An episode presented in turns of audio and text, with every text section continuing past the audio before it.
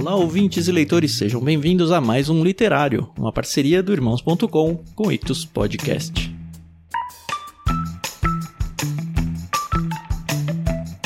Eu sou o Thiago André Monteiro, arroba vulgutan, e estou aqui para apresentar para vocês um episódio que foi lançado em março de 2020 lá no literário em irmãos.com e como você já sabe, a partir de 25 de janeiro de 2022 nós teremos sim o literário fazendo parte da nossa grade oficial aqui no Ictus Podcast. Por isso, então, nós estamos fazendo a repostagem de todos os episódios que já rolaram por lá, de segunda a sexta-feira aqui no Ictus Podcast, durante o nosso período de férias. Você tem, então, um episódio novo, não tão novo assim, mas já publicado em irmãos.com, mas para que você conheça e esteja preparado para a novidade que virá. Em março de 2020, a gente gravou sobre o livro Jane Eyre, de Charlotte Brontë. Foi um literário muito legal. É um livro que alguns acham que é um livro de menininha, mas na verdade não é não, viu? Vocês vão entender um pouco melhor ouvindo o episódio. Lembrando que esse livro foi enviado no Plano Peixe Grande em novembro de 2019. E sempre fica aqui o nosso convite para que você dê uma atenção especial ao Plano Peixe Grande lá no Clube Ictus. Para você assinar, basta acessar ictus.com.br, escolher o seu plano e partir para o abraço. Nesse episódio a gente gravou em 5, o Paulinho, a Adriana, eu, a Carol, e a gente trouxe a Carol Baza, que foi justamente quem indicou esse livro pra gente lá no Clube Ictus. Foi uma conversa muito gostosa sobre esse livro maravilhoso, misterioso, Jane Eyre, de Charlotte Brontë. Até a próxima.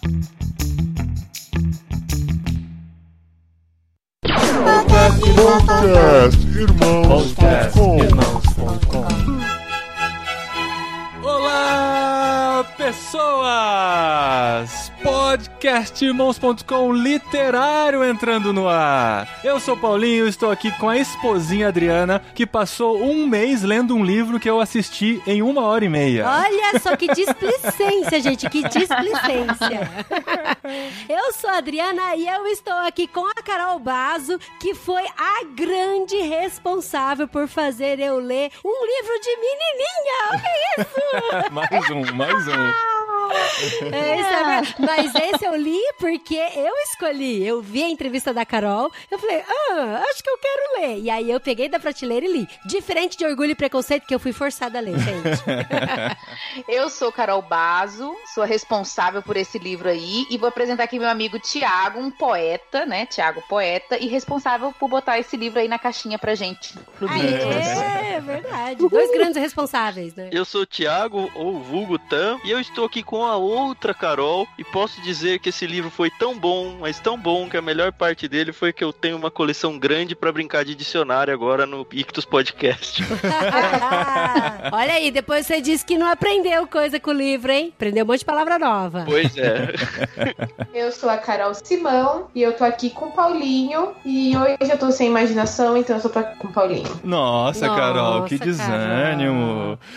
Você tá de quarentena, amiga. Podia ter treinado. É.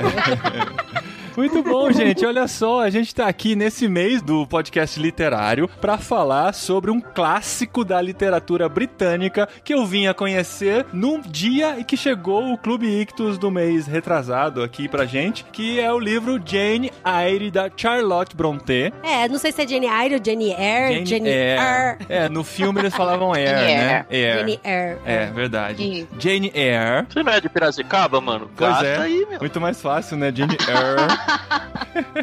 As meninas e o Tan tiveram a experiência de ler esse livro nesse mês. E eu, e eu estou aqui porque eu vi o filme e li o Wikipedia sobre a vida de Charlotte Brontë. Já estou habilitado para participar desse programa. Olha só, amor. Fez sua parte, tá Tudo valendo. bem.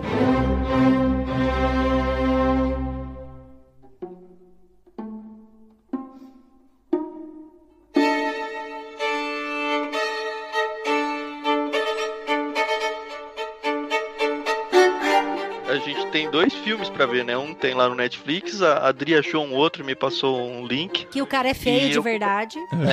Eu comecei a ver um deles e aí eu falei, putz, eu já gastei tanto tempo com o livro, eu vou ter que gastar mais. Já tô morrendo de raiva do livro.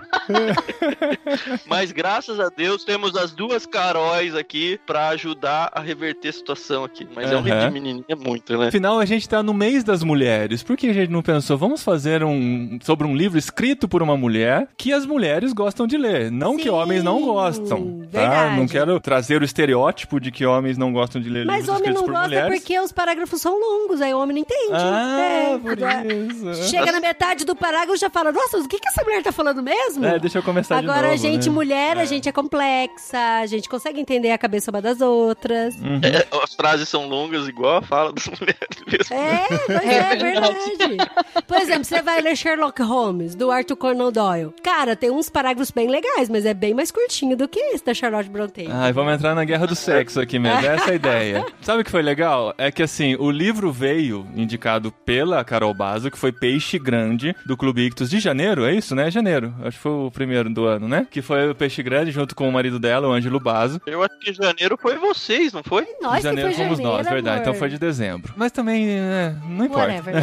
É. Já passou mesmo, já é. E aí, assim, no que chegou, eu não fazia ideia do que era o livro. Eu tive que fingir surpresa, né? Nossa, que legal, um livro da Charlotte É. Brontë. Não, não, não, Brasil. Ele falou: olha só que legal, o livro da Jane Eyre. Será É. que ela, tipo, é amiga da Jane Austen? É, Ela- verdade. É, eu não fazia ideia. Todo mundo faz isso uma vez na Eu vida, falei, é não, normal. amor, quem escreveu foi a Charlotte É, Brontë. porque tem dois nomes de mulher na capa, né? Um é grande e um é pequeno. Só que tem vezes que coloca o nome do autor maior que o título, né?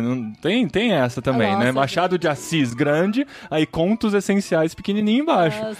Então, Mas não dava foi pra o Machado saber. de Assis que pôs. Mas se bem que também não foi Não foi ela, né? Brontë. Tanto que É. quando ela escreveu o livro, ela escreveu com pseudônimo de homem. Tem essa Mas também. não colou, né? É, então. só- Ninguém acreditou Não que era ia, homem. né? Não, o homem não ia conseguir fazer esses parágrafos Aí a, complexos. a Dri já sabia sobre o livro e falou: Nossa, que legal, minha amiga já tinha recomendado, já tinha colocado como favorito o filme no Netflix pra assistir. É, eu já tinha. Aí veio. Ainda bem que eu não tinha visto o filme Aí veio o antes. carnaval e ela mergulhou no livro. De repente, ela já tinha lido um terço do livro. É, então, calma, vamos lá, deixa É. eu contar a minha parte. Porque assim, eu tava procurando um livro, um romance pra ler. O último que eu tinha lido, assim, de ficção e tal, foi da Agatha Christie. Falei, não, eu quero ler um livro romance e tal pra ler. Aí eu peguei o As Duas Cidades lá do Dickens. Só que daí eu comecei a ler ele, eu falei, nossa, é meio pesado ele, né? Falei, não, eu tinha feito uma cirurgia no nariz e eu precisava ficar 30 dias de recuperação. Falei, não, agora eu quero ler um livro bem gostoso, assim, pra acalmar o coração. Daí, gente, eu confesso que eu até procurei alguns livros do Nicholas Sparks pra ler.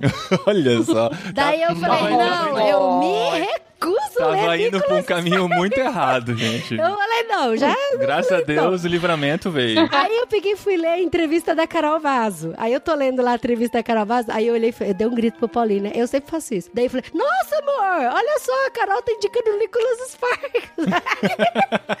eu falei, não, mas daí ela fez até uma brincadeirinha e tal. E aí depois ela falou, não, mas um livro que é bom pra ler, que é gostoso, tem uma história muito gostosa, envolvente, é o livro Jane Eyre, da Charlotte Brontë. E aí o que, que a Carol me convenceu na entrevista dela e que eu achei muito legal, é até essa questão do respiro do cérebro, né? De que a gente, às vezes, a gente vem sempre lendo uma teologia, um livro pesado e tal, e a gente precisa dar esse respiro pro cérebro, sem Aham. imaginar numa história, pro nosso cérebro dar uma descansada, absorver tudo o outro e depois voltar na teologia pesada. Dá uma voltar na- arejada, né? voltar na literatura pesada. E Legal. como eu já estava procurando um, um romance assim, o meu maior medo era que fosse parecido com a Jane Austen, porque, gente, eu só li o Orgulho e Preconceito e eu não gostei do livro de jeito nenhum. Daí eu falei, não, gente, é literatura inglesa, vamos lá, vamos ver. É. E aí foi aí que eu Mas comecei no fim ler. você gostou, Dri. No fim, eu amei, eu estou apaixonada, já baixei o Morro dos Ventos Uivantes Baixou? Como assim baixou? no Kindle. Ah, tá. Baixei, Unlimited. é, no Unlimited. Ufa.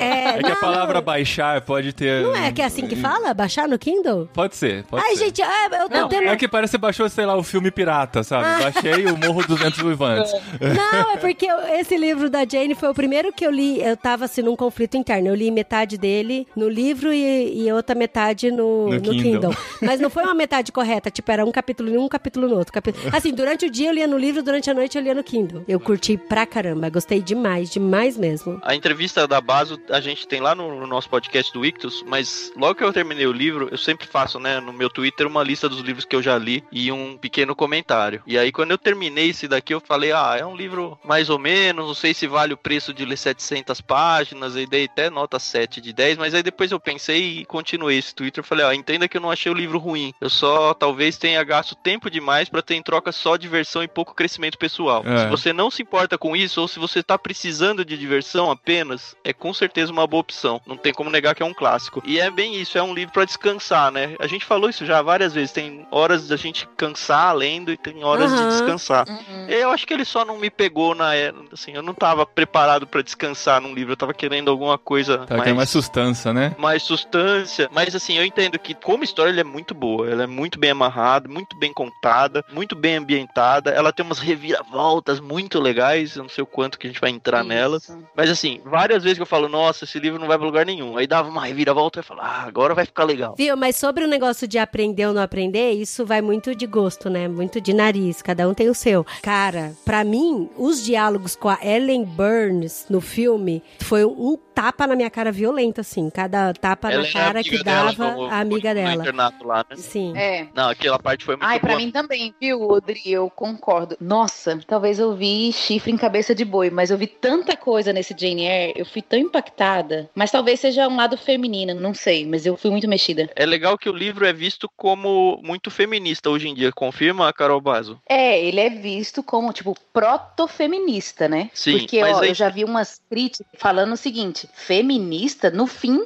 ela termina como qualquer romance vitoriano, casando com um homem rico, Uhum. né? Mas ela ficou rica antes. Mas, É, mas não que eu- rica, né? Mas é, é verdade, é verdade. Ela ficou rica por causa da herança, né? Mas, ó, eu acho mais cristão do que feminista, entendeu? Então, ela é claramente cristã. Assim, no começo ela não é, ela fica meio que tentando descobrir que raios é Deus, e aí vem a amiga dela lá que foi. Como é que chama? Menina Ellen lá? Burns. É, Ellen Ah, se apresenta o evangelho pra ela, mas de um jeito bem bate-papo, né? Uhum. E assim, percebe que ao longo da jornada dela, ao longo do livro, ela vai se tornando de fato uma cristã, com princípios cristãos, com preocupações cristãs, diálogos cristãos, cita várias vezes a Bíblia. É bem interessante É um- isso. É, como é que fala? deixar as feministas de hoje um pouquinho chateadas com isso, eu não sei. Eles usam até vários exemplos, né? A autora usa vários exemplos bíblicos, que eu acho que quem não lê a Bíblia não entende. Salomão, Jezabel, é, é É bem, é bem legal que a minha versão, as notas de rodapé, elas vão falando, né? Elas vão contextualizando com personagens bíblicos, passagens bíblicas. Eu falo, nossa, olha, é interessante. Quem não é cristão não pescou essa. Isso com certeza foi muito legal do livro, porque a Adri me mostrou várias dessas passagens. Depois que eu assisti o filme, porque eu assisti o filme sem saber absolutamente nada da história. Eu não fazia ideia do enredo, só sabia de quando a autora tinha vivido. Aí, assim, no filme tem apenas um diálogo sobre Deus e que é só a Que menina. é bem mal feito. É, que só a menininha lá no orfanato, quando tá prestes a morrer, ela fala que ela ia encontrar com Deus. Só isso, com o pai dela. É, que é Deus tal. E não tem mais nada, assim, Deus é deixado de lado durante todo o filme. Então, quando a Adri mostrou, cara, no livro tem muito mais de conteúdo, Muito tem mais. tá, muito mais. Você vê que a pessoa era cristã mesmo, ela vivia isso, era debaixo de uma cosmovisão cristã da época. Aí eu comecei a ver um valor maior na experiência de ler o livro, né, Adri? Então, eu queria até contar um pouco sobre a história do livro, sem dar muitos spoilers, né? Para as pessoas entenderem sobre o que, que trata o livro. Eu posso só fazer um background da vida da autora? Eu acho que é legal a gente ter uma ideia de quando ela viveu e quando ela escreveu o livro, só pra ter. Ótimo, ótimo. Agora é minha hora de brilhar com a minha parceira Wikipedia. A Charlotte Brontë nasceu em 21 de abril de 1816. É muito importante. Eu não consigo, eu já falei isso milhares de vezes. Eu não consigo ver um filme ou ler um livro sem saber quando ele foi escrito, quando ele foi gravado e quem escreveu aquele filme em que época, né? Aquela obra em que época. 1816. Ela nasceu em 1816 e morreu em 1855, com 38 anos, de uma doença que ninguém sabe foi dada como tuberculose na época. Alguns estudiosos falam que eram sintomas de tifoide ou de outros problemas Ou da coronavírus, gravidez. né? Ou coronavírus. Pronto, corona. Coronavírus de 16, né? Covid-16. é, você tá rindo, Dani, você tá rindo. Desculpa, risada.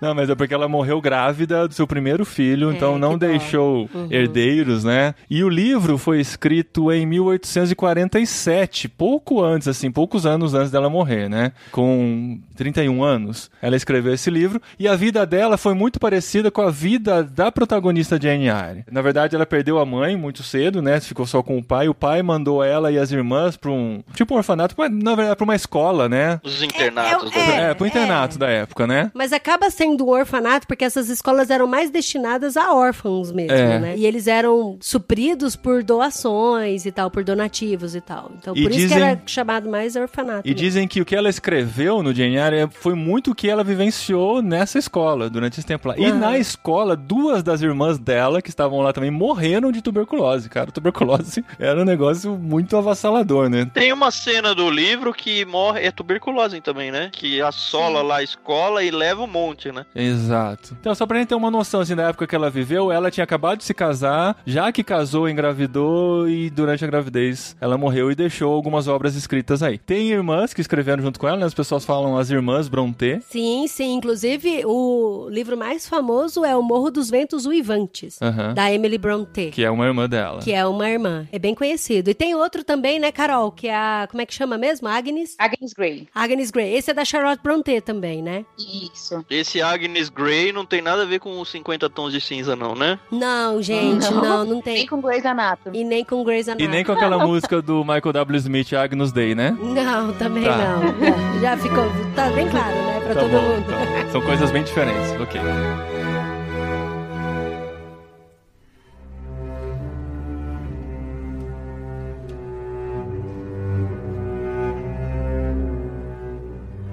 Então, o livro ele é narrado em primeira pessoa pela própria Jane e conta a história dela desde pequenininha, né? Desde quando tinha 10 anos de idade. A Jane, ela era órfã, né? Ela perdeu os pais muito novinha e aí o tio dela, o John Reed, ele quis muito criar ela, ele tinha um carinho, uma afeição muito grande por ela. E aí ele pegou e trouxe ela pra casa, foi criar ela, e ele era casado com a senhora Reed que não gostava muito da menina. E aí o tio morreu e antes dele morrer ele fez a esposa dele prometer que ia cuidar da Jane. E aí a esposa cuidava da Jane só por pura obrigação porque tinha prometido pro, pro velho falecido. Só que, gente, essa parte do livro é assim, maltrata muito o coração da gente, porque a Jane é muito maltratada. Mas maltratada E- assim de apanhar, de apanhar, sabe? Eu falei, meu Deus, de ficar presa no quarto sem comer e tal. Mas assim, qual é a grande diferença disso pra Branca de Neve? Ah, a Branca de Neve não apanhava na cara. Cinderela. Ah, também é Cinderela. É verdade. É. Mas não apanhava na cara de outro homem ainda. É Do porque só primo, tinha né? Ela irmãs, apanhava né? do primo. É do primo. é. Não, pior que no filme tem uma cena dessa, assim, o- bem no comecinho, o primo bate com o livro na cara da menina e a cena foi engraçada. Eu ri na hora, sabe? A Adri olhou pra mim com uma cara de, você tá rindo disso? Porque ela lembrou, Do céu, é porque ela lembrou do livro como a menina sofreu, sabe? Ah, mas é, é- é até essa parte eu vi o filme. Mas o filme é tipo. Acabou. Já tem essa cena. é uma cena No de 10 livro, segundos. assim, vai quase 100 páginas de maltratos Então. e É, de a que infância, né? E aí culmina nisso e ela indo pro quarto lá, que era mal quarto vermelho, é. ah, vermelho. Tadinha, deu dó mesmo ali. Eu não conhecia esse livro. Na verdade, eu não conhecia as Irmãs Brontë. Eu conhecia, e a gente me perdoe, eu conheci os- o Morro dos Ventos Vivantes. Eu, a primeira vez que eu ouvi falar dele foi no Crepúsculo, tá? Perdão, eu sei, faz parte. Só para as pessoas entenderem, quem tá falando agora é a Carol Simão, tá? Temos duas Caróis aqui, pra quem ainda não percebeu. A Carol Bazo foi quem recomendou o livro, já tinha lido, e a Carol Simão foi quem conheceu por seu trabalho no Clube Ictus. Eu não sou a culta, eu sou a que aprende. Mas o que eu gostei da história, é, sim, é narrado em primeira pessoa, e aí eu gosto muito de livro de menininha, o Thiago fala que eu tento convencer ele, mas quando eu vi assim, eu, pra mim, quando começou a, narração, é, ela contando as infelicidades dela aos 10 anos, ah, eu achei essa parte tão chatinha, gente, tão chatinha. Pra mim só ficou mais emocionante quando ela chegou no internato e começou a fazer amizade com.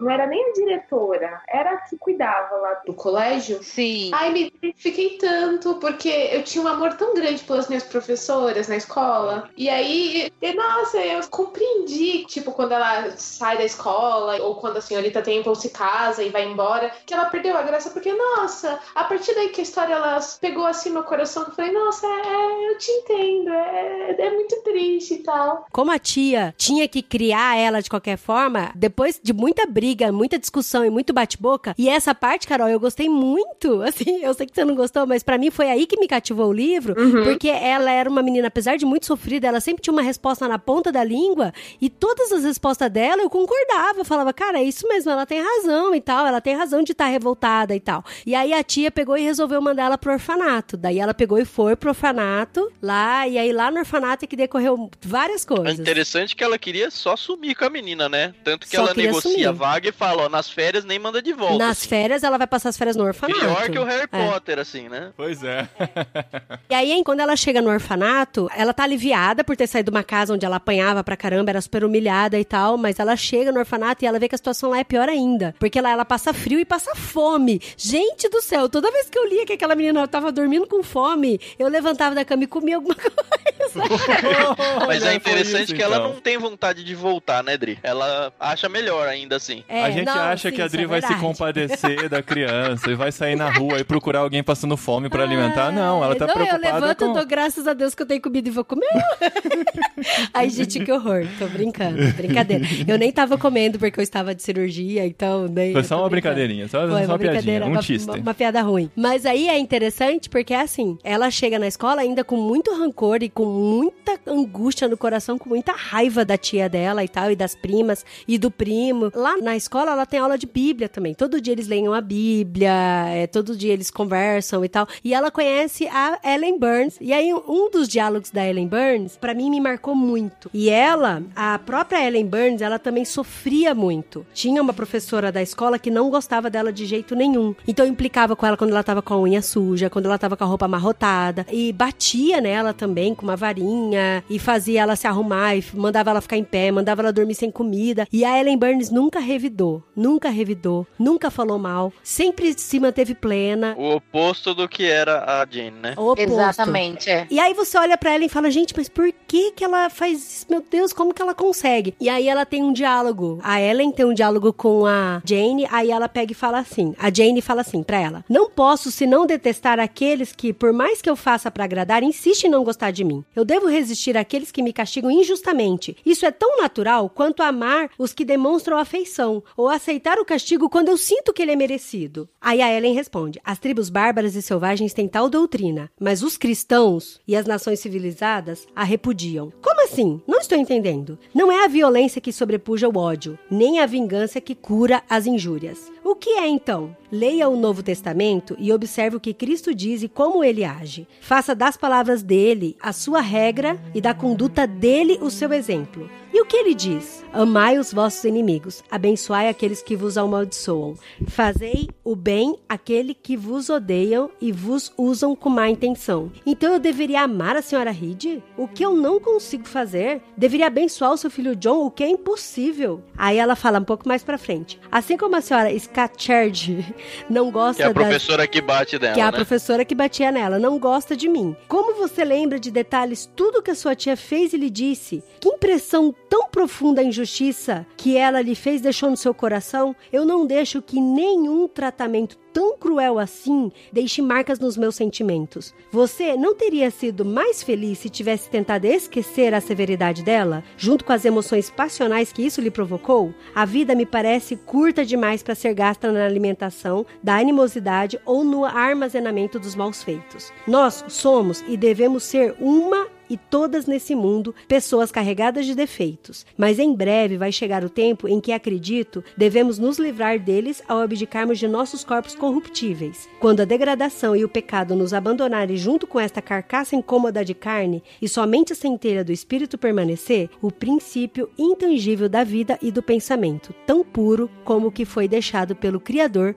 para inspirar a criatura. Então isso Parece mim, bonito, parece bonito, assim. foi um tapa na cara tão grande assim de caramba, verdade. meu, a gente tem que parar de ficar buscando justificativa nas coisas que a gente sofre, de pedir pra que as pessoas sintam pena da gente pelas coisas que a gente É. sente e tal. Então, Sofreu, né? isso. Eu pensei que a Jane Eyre ia sofrer muito bullying na escola. E aí, o primeiro diálogo que ela tem com a Ellen, ela começa a fazer um monte de perguntas, né, pra Ellen. Ah, mas que lugar é esse? Ah, mas cadê sua mãe? Cadê seu pai? E a Ellen sempre teve muita paciência com ela, né? E uma coisa que eu achei muito engraçadinho, assim que elas se conhecem, conhecem, ela tá lendo, a Ellen tá lendo, e a Jane Eyre se aproxima dela e fala: ah, o que, que você tá lendo? Aí ela mostra, ela, ah, isso não é interessante pra mim. Aí a Ellen responde todas as perguntas dela, e aí a Jane não se cansa de perguntar a Ellen: chega, eu quero ler. Isso me representa tanto.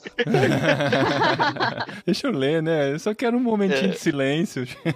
Exatamente. Deixa quieta. A É, pergunta que eu, eu faço pra esse- vocês é se alguma de vocês chorou nessa parte aí do orfanato um pouquinho mais pra frente, que eu não quero dizer o que aconteceu, mas vocês já sabem a minha pergunta. Não, não chorei, não. Não, não chorei. Não, eu não sou de chorar. Então, foi só você, tá?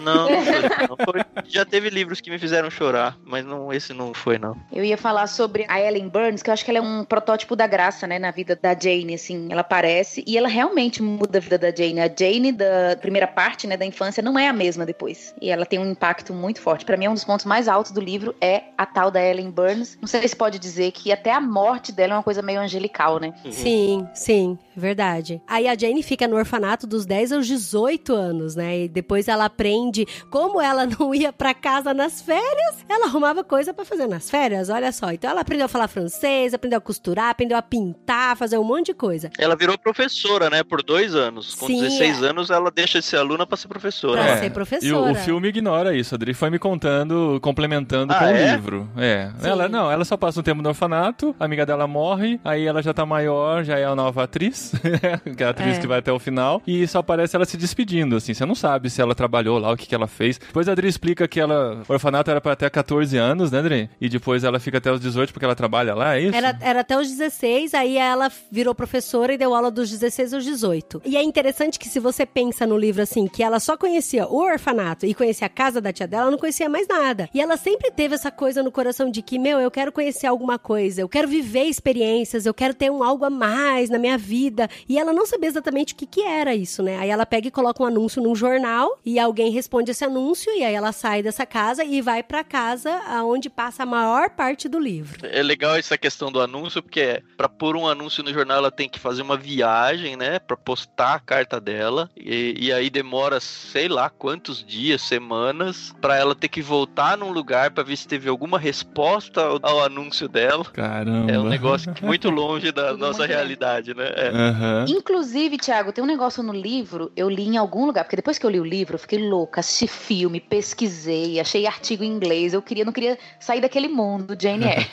Mas eu li em algum lugar, é, o livro é gigante, e igual vocês falarem, às vezes ela gasta um tempo, a autora, descrevendo uma paisagem, né? Uhum. E, e charnecas Mas assim, não é tal. cansativo, tá? Eu que sou o cara Não chato é. aqui. Ele não é cansativo de ler. E ele foi publicado em mais de um volume, não foi? Eu acho que Não esse aqui é um volume, Ah, um é volume verdade. único. A primeira publicação foi feita em três volumes. É, e esse então, aqui é volume único. é. Juntou tudo, tijolão aqui. E aí, um dos artigos que eu li fala sobre a questão do tédio, como que a autora representa bem o tédio da época, que seria tédio pra nós, mas na época era meio comum, né? Ela gasta um tempão só lendo, só pintando, sem ver ninguém. Nossa, eu lembro quando eu li, eu fiquei, nossa, que tédio, mas Como que podia, mas que, né? que legal, que legal, tinha tempo pra ler sem parar. Então, cara. É engraçado que essa nova casa que ela vai ser preceptora de uma criança, quando ela chega, a governanta já fala: Não, aqui essa casa não tem movimento nenhum, de novembro a fevereiro. tipo, meu Deus, você vai fazer o quê de novembro a fevereiro? Vai ficar na janela olhando a neve cair, pintando, né? Nossa, gente. Sem sair de casa, sabe? E era um É muito louco. retrato muito também da mulher na época, né? Que ela vai até apresentar um pouco isso. A mulher não fazia nada, ficava em casa, não cuidava de. Assim, cuidava da casa e tudo, mas tem um pouco desse tédio feminino mesmo, né? É. Mas ela era bem abusadinha, né? Ela falava, ela era bem. Aham. Quando começa a aparecer os personagens masculinos, ela tem uma malandragem na conversa, na insinuação, assim, que não sei de onde veio. Mas você gosta de falar que as meninas se insinuam, né? Já foi no sofrimento do jovem Werther, agora aqui de novo. É, mas Não, é, é, uma realidade, é a cara. visão do Tan, né, gente? É como ele vê o mundo.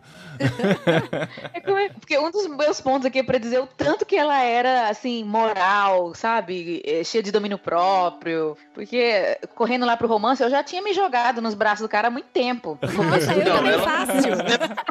Ela querer, olha que eu te risco, hein? Não sei o quê. E aí a Tilly se foge, sabe? Eu não sei se isso, provavelmente isso foi uma grande coisa, assim, pra época. Um dos motivos do livro ter sido tão forte, porque acredito que as mulheres na época não eram assim, pelo menos. Então, e é engraçado que nessa casa que ela vai trabalhar, ela vai dar aula pra uma menina que fala francês, né? Que é a Adele. E aí, nessa casa, o dono da casa é o grandioso senhor Edward Ronchester, que é o grande amor da vida dela, né? Que a gente já E descobre. feio, né? Legal E, isso. e é engraçado isso que eu ia falar, porque assim, o livro descreve tanto quando tem neve, descreve tanto o tamanho da árvore, assim como ele descreve como a Jane e o próprio Ronchester eram feios pra caramba. Não, e pra mostrar o quanto ela é abusada, é o chefe dela lá, o patrão dela, ela tá num lugar ali, sendo paga por ele, e assim, logo de cara que eles começam a se conversar, ela já deixa bem claro, não, eu, você é feio mesmo. Mas é porque ele falou pra ela, ah, por que, que você está examinando tanto meu rosto? Você me acha bonito? Ela fala, não, não te acho, te acho feio.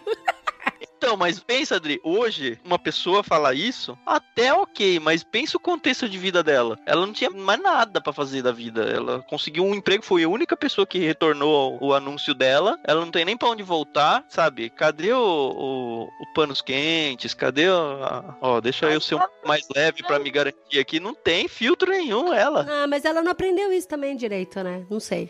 Mas é engraçado que, assim, nessa mansão do Sr. Rochester, que é na Thornfield, que chama, é onde passa a maior parte do livro. E ela e o Edward, eles vão tendo várias conversas e, cara, as conversas são muito legais. Tem essa construção da profundidade do relacionamento, sabe? Em querer saber o que, que realmente um pensa sobre uma situação e outra. E é interessante que nessa casa também tem um grande mistério, que é, chega a dar medo na gente, né? Principalmente porque eu tava É, lendo o é. livro à noite e eu ficava, ai meu Deus. Parece que vai ter um plot twist sobrenatural, né? É, sim. É, ninguém mencionou, mas o Sr. Rochester, ele tem acho que 40 anos, né? Então é o- mais que o dobro da idade dela, ela vai pra lá com 19. Então gera essa tensão também. Tanto a parte de escala social deles, porque ele era rico e ela era uma Zé Ninguém, uma Maria Ninguém, no caso, né? E, e essa questão da idade. Então, assim, fica meio que no ar que os dois estão meio que se gostando, mas não fica muito claro, pelo menos demora pra, pra aparecer isso. E assim, a sociedade com certeza não, não vai achar interessante essa aproximação, não. É, hoje seria normal, né? É. Ah, é. No entanto, ela é a pessoa mais próxima dele que consegue conversar no nível dele, né? Porque É, todo mundo é muito fútil em volta e ele começa a gostar dela justamente por isso, por causa do blá dela, né? Porque afinal das contas, quem faz o Sr. Rochester no filme é o Fassbender, né, gente? E ele de feio não tem nada, né, meninas? Vamos combinar, botar o Fassbender de homem feio? Ah, Esse é muito tacaram uma barbinha zoada nele, um Aquele cabelo, é né? maravilhoso, amor. e é interessante que eles têm um diálogo muito legal, e assim. E aí tem esse mistério dentro da casa, né? De vez em quando ela escuta uma risada meio bizarra, e aí tem uma Ai, pessoa lá, tem uma funcionária que é muito tudo pra senhora esquisita. Poole, né? É, então, tudo a Grace, a Grace Poole, né? Porque tem uma funcionária chamada Grace Poole que ela vive bebendo rum, vive enchendo a cara de cerveja preta.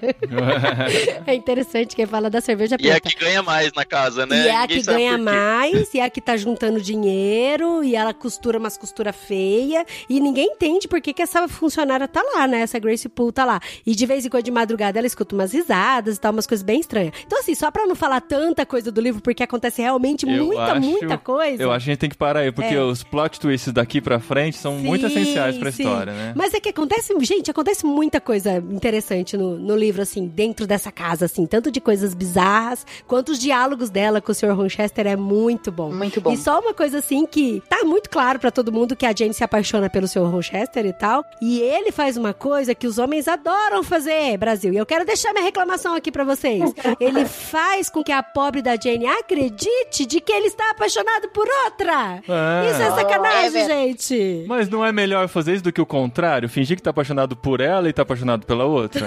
é, meu. Pelo menos assim a surpresa vai ser boa. Mas é que ele queria garantir que ela gostava dele mesmo, é. Era esse o plano dele. E ele explica isso. dele, Ela fala, mas por que, que o senhor deixou acreditar que o senhor tava gostando da senhora Ilgrim? Ele, não, mas é só pra ter certeza, né? Que você gostava de mim. É tal." fact-check. Então, meninos, isso não é uma boa estratégia, tá? É, porque ela chegou a acreditar, né? Ela saiu do caminho até, não foi? Não, ela já É, tava querendo ir embora. Sem ela contar os embora. plot twists, algo acontece que ela sai daquela casa, né? E aí vai e conhece um outro grupo de personagens que também vai, pelo menos um terço do livro aí, bem interessante. Nossa, é tudo bem isso. Legal, é bem legal. É porque no Nossa, filme é é só um bom. pedacinho. O meio pro Ah, final. então, o filme, a primeira melhor. cena dela andando na encruzilhada Sim, sim. lá, é tipo lá no final do É, eu livro falei já. pro Paulinho, isso é o a penúltimo Adri já capítulo. foi explicando já.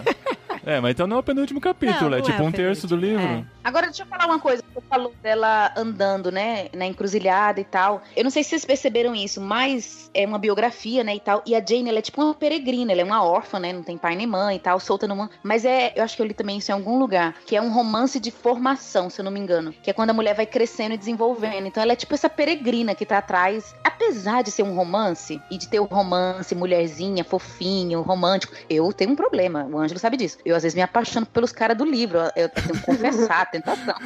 Eu me envolvo nos romances. eu acho Ah, muito fácil. bom. A Adri fez uma cara aqui de que ela se identificou tanto e ela nunca me Não, contou isso. mas que ela, não, tá, ela, tá com uma, ela tá com uma cara Eu de me culpa identifiquei agora. depois que eu vi que no filme foi o Fassbender que fez. Porque Mas, ó, pela... conta pra gente, Paulinho, que as mulheres realmente não estão atrás de homens bonitos, né? Porque se um É homem verdade. feio deixa elas assim, ai meu Deus, que Mesmo a autora falando mil vezes que ele é feio. isso. Gente, ela fala muito que ele é feio, né? Dá até dó. Mas aí, assim, apesar de ser um romance, tem o lance da vida dela se desenvolvendo ali como mulher independente dele, né? Apesar que ele É, no- aparece. na minha edição, no finalzinho tem um pós-fácil de uma Lilian Cristina Correia, é uma doutora em comunicação e letras pelo Mackenzie. E ela menciona isso e ela entende o personagem seguindo exatamente aquela ideia da jornada do herói. E faz sentido, né? Acho que por isso que o livro ficou Sim. tão bacana. Isso, ela tem essa jornada, essa peregrina aí, né? E, inclusive, gente, depois que eu li o livro, eu descobri vários paralelos. Tem três primos no começo, tem três primos no final. Aham. Tem duas figuras religiosas. Tem o cara lá, tipo o líder, pastor, sei lá o que, que é, que ele é calvinista, inclusive ela deixa claro, da escola, que o cara é terrível. E aí tem outro calvinista no final. Tem duas escolas, a escola dela, do começo, e outra escola no final também. Então o livro tem todo um paralelo, assim, de uma vida antes e uma vida depois. É interessante que ela compara o segundo pastor com um personagem do Peregrino de John Bunyan. Ah, o Grace É Hart. verdade. É muito interessante, é bem que legal.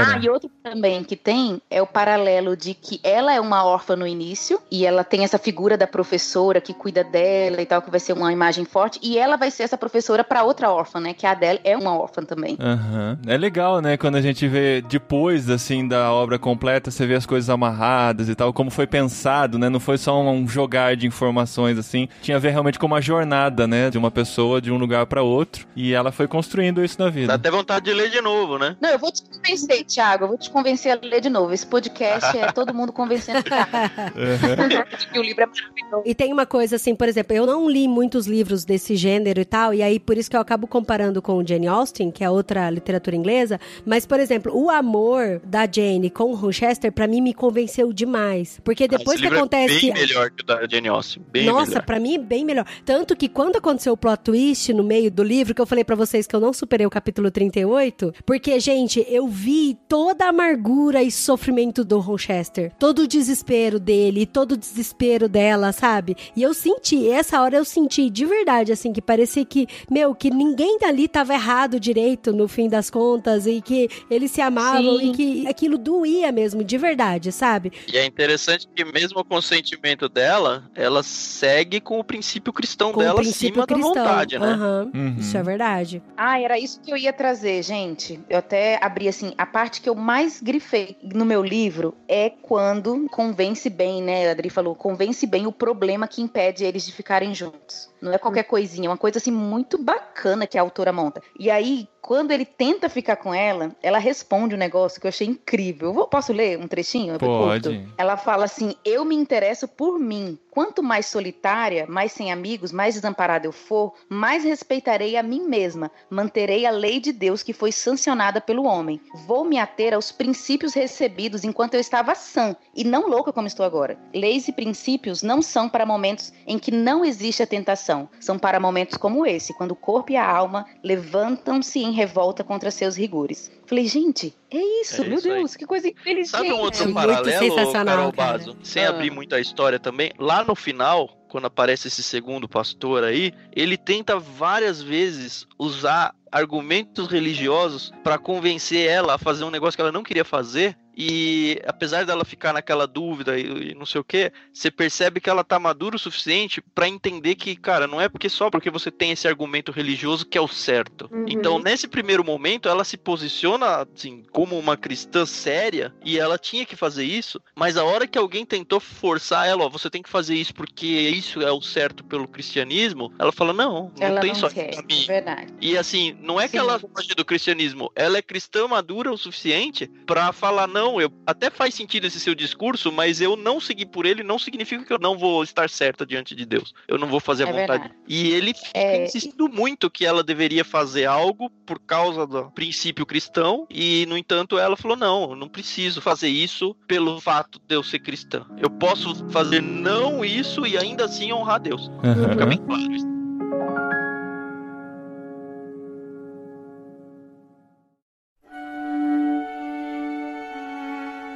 Uma das coisas que eu gosto muito no livro é que, igual a gente falou, ela não é uma autora cristã, apesar de ser cristã, não é um- uma literatura cristã propriamente dita. A Charlotte Brontë foi filha de pastor, né? De Sim. bispo anglicano. Então ela tem um background cristão. E o cristianismo dela não é religioso. No próprio prefácio do livro ela fala isso. Ela vai falar que criticar tradições não é criticar o cristianismo, que no livro ela faz muita crítica a tradições, né? Então eu vejo essa espiritualidade dela muito bacana no livro, na, na séria, né? personagem, né? Como que a Comprometida, autora. É, exatamente. Exatamente. E o final do livro, gente, eu- é o que eu não quero dar spoiler. Gente, o Mas final do livro. eu quase Nossa chorei. Deus do céu. Maravilhosa. Eu- Termina eu- do No- lindo, Termina assim. muito bom, cara. Assim, só pra fechar mesmo, pra mim, eu fiquei apaixonada por esse livro. Gostei muito. Acredito que eu vou ler ele outras vezes na Oh. minha vida, porque eu gostei mesmo. Porque não só como a jornada dela como mulher, mas uma jornada dela de tentar acalmar o coração dela com relação às coisas erradas que ela vê na vida, entendeu? De um amadurecimento espiritual, um amadurecimento de relacionamento dela com Deus e relacionamento dela com o próximo. Isso pra mim eu achei muito sensacional no livro. Então, isso realmente eu aprendi muito com o livro. E também é uma história de amor muito gostosa de ver, gente. Você vê realmente que é um amor que nasce, que cresce, que amadurece e que floresce de uma forma muito linda mesmo. E que ela não precisa corromper a sua mente, a sua cabeça pra poder continuar nesse amor que é muito bonito. Muito bom, gente. Então valeu a experiência, Tan. Cara, valeu. Eu, assim, eu acho que eu Olha aí, aproveitaria. já mudou o discurso.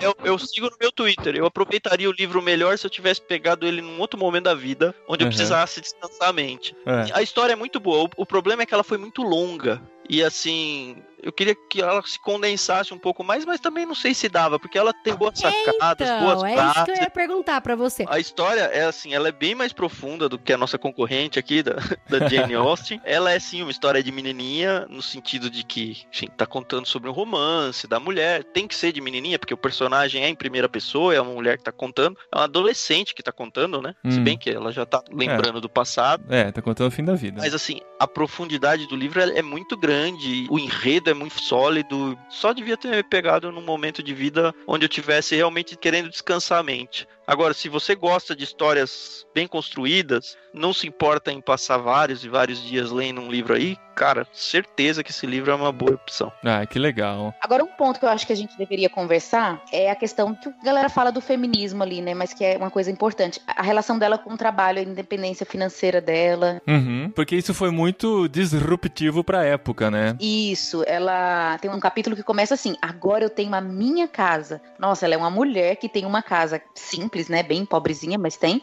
mas que é dela e ela não tá casada. Então ela é uma mulher solteira com um emprego em uma casa se sustentando. Uhum, no século XIX, né?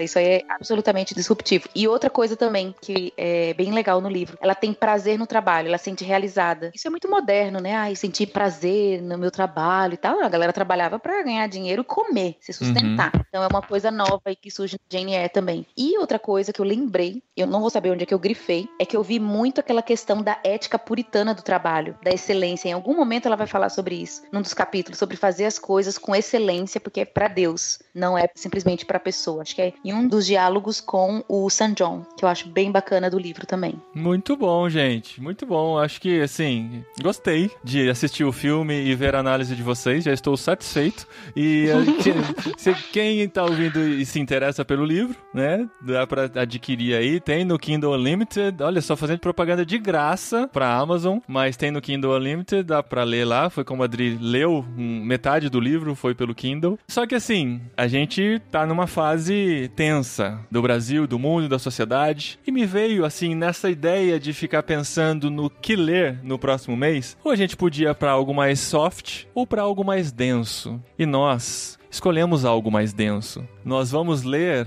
A Peste. Isso aí, de Albert Camus. Ou É Camus. Camus. É, Do no Albert Brasil é Camus. Camus, mas é Camus, que é francês, né? Aham. Com biquinho. Gente, eu acho que eu vou tirar folga, porque eu acho que eu vou surtar lendo esse livro de verdade. Ah, esse, esse livro é pesado. Não, É não é pesado, pesado, não é difícil de é. ler, mas é aquele que vai fundo, assim. Mas é, é o que o Paulinho falou. Dado o contexto que a gente tá vivendo, ele é muito importante. Muito importante. Porque ele vai secar a alma humana, assim, de um jeito, vai colocar alguns personagens e a gente com certeza vai se identificar com alguns deles e talvez isso ajude a gente a ser pessoas melhores nesse momento que a gente tá vivendo. Porque o livro ele se passa após uma peste. Durante, diz- na verdade. Ele começa durante, com uma é. peste. O livro ele é contado durante a peste que aconteceu na Argélia. E ele é narrado pela visão de um médico, mano. O médico que É. tava tentando conter a peste, que tava tentando curar as pessoas, cuidar das pessoas, ele é narrado através do olhar desse médico durante a peste. É Então, muito se você tiver estômago pra ler com Então, a gente é, nesse momento. Eu tô com um pouco de medo, pra falar a verdade. Esse livro já veio no Clube Ictus lá atrás. Foi quando a gente começou a receber o Clube Ictus aqui em casa. Talvez começo do ano Foi passado, não. 2018. Ano Não, foi retrasado. 2018. É isso mesmo. E ele tá aqui na nossa biblioteca. De vez em quando eu olho pra ele, ele olha pra mim. Ainda não tinha E não é encarado. um livro grande, não, né, Paulinho? Não, Não, é não é. Perto desse que a gente acabou É, de ler. Perto desse, eu acho que é a metade. Deve ter umas 300 e poucas eu- páginas. Não, é Quinto, bem é. pequeno. 288 páginas. É fácil de ler, te pega a história, você não precisa pensar demais pra entender as coisas. Mas ele é muito profundo na alma, assim. É muito bom. Então esse é o próximo livro? Esse tá é o fechado próximo o próximo livro- livro? livro Então, gente, eu tiro folga, eu Não, volto daqui para a dois aí. literários. Ah, você assiste o filme, pelo menos. Que filme, né? Não, Adri, você vai gostar, Adri. É importante, Adri. É, É, você é vai gostar. legal. E é o seguinte, pra finalizar, duas divulgações do Clube Ictus. O Clube Ictus está com podcast. Quantos episódios já estão no ar até a data de publicação deste episódio aqui, tá? Ó, da nova fase, a gente tá publicando hoje, se você tá ouvindo esse podcast na sua data, o quarto. Mas a gente já tem vários episódios do ano passado, inclusive a entrevista com o casal Baso que indicou esse livro da Jane Eyre que a gente acabou de ler. Tem várias entrevistas lá, tem algumas histórias e a partir desse ano a gente começou um episódio por semana e a gente vai passear por vários formatos de programas. Então, Hum, Poxa, você consegue achar tudo isso em ictus.com.br. Não precisa entrar no site do clube, tá? É só ictus.com.br. Que legal. É, a gente tem player embutido no site e praticamente todas as plataformas principais aí. É só procurar por Ictus Podcast, Spotify, agregadores Tudo, de podcast, Google, iTunes. Tá lá, conteúdo muito legal que vai agregar ainda mais aqui o literário. Na verdade, o literário agrega o Clube Ictus, nós somos amigos, parceiros. A gente faz isso pelo amor pela leitura. Assine o Clube Ictus, receba esses livros em casa todo mês. Tem os clubinhos Ictus para várias idades. Em clubeictus.com.br. Não esquece que Ictus é I-C-H-T-H-U-S, tá bom? Tem dois Hs aí no meio. na quarentena aí, ler é uma boa opção, viu? Ah, sim, sim. com certeza. Chega de maratonar todos os episódios do Netflix. Vamos ler bastante aí, vamos aproveitar esse tempo. Vamos ler e vamos ouvir os programas do literário, né, galera? Quem não ouviu os de trás aí, vai É. voltando pra ouvir. Aham. Gente, ó, e agora pro finalzinho, um spoiler pra quem lê o livro ou pra quem não se liga de tomar spoiler. Tá bom, se você ficou até aqui, saiba que vai ter spoiler, tem um do livro da no Jane. Olha só, quando a Jane encontra o Rochester depois, ela faz um ciúminho nele. e esse diálogo é muito engraçado, meu. Porque ele fica, tinha algum homem na casa que você estava? E esse homem era burro? Não, ele era muito Essa inteligente. não é a mesma Esse Adriana homem que era reclamou feio? disso? É, exato. E a Adri... Mas é porque é revolta, Brasil. Porque ele começou primeiro, ela só deu o troco. Mas foram ele fala, várias "Ai, páginas. A Adri leu pra mim, não acabava mais. E ele era muito feio? Não, ele era bonito, alto, loiro dos olhos azuis. E ele era muito burro? Não, ele era muito inteligente. Mas ele devia ter algum defeito. Mas Eu- ele não queria nada com você. Ele me pediu em casamento. Várias vezes. Várias vezes. Várias vezes. Eu, eu adorei, adorei. eu Muito confesso bom. que eu curti.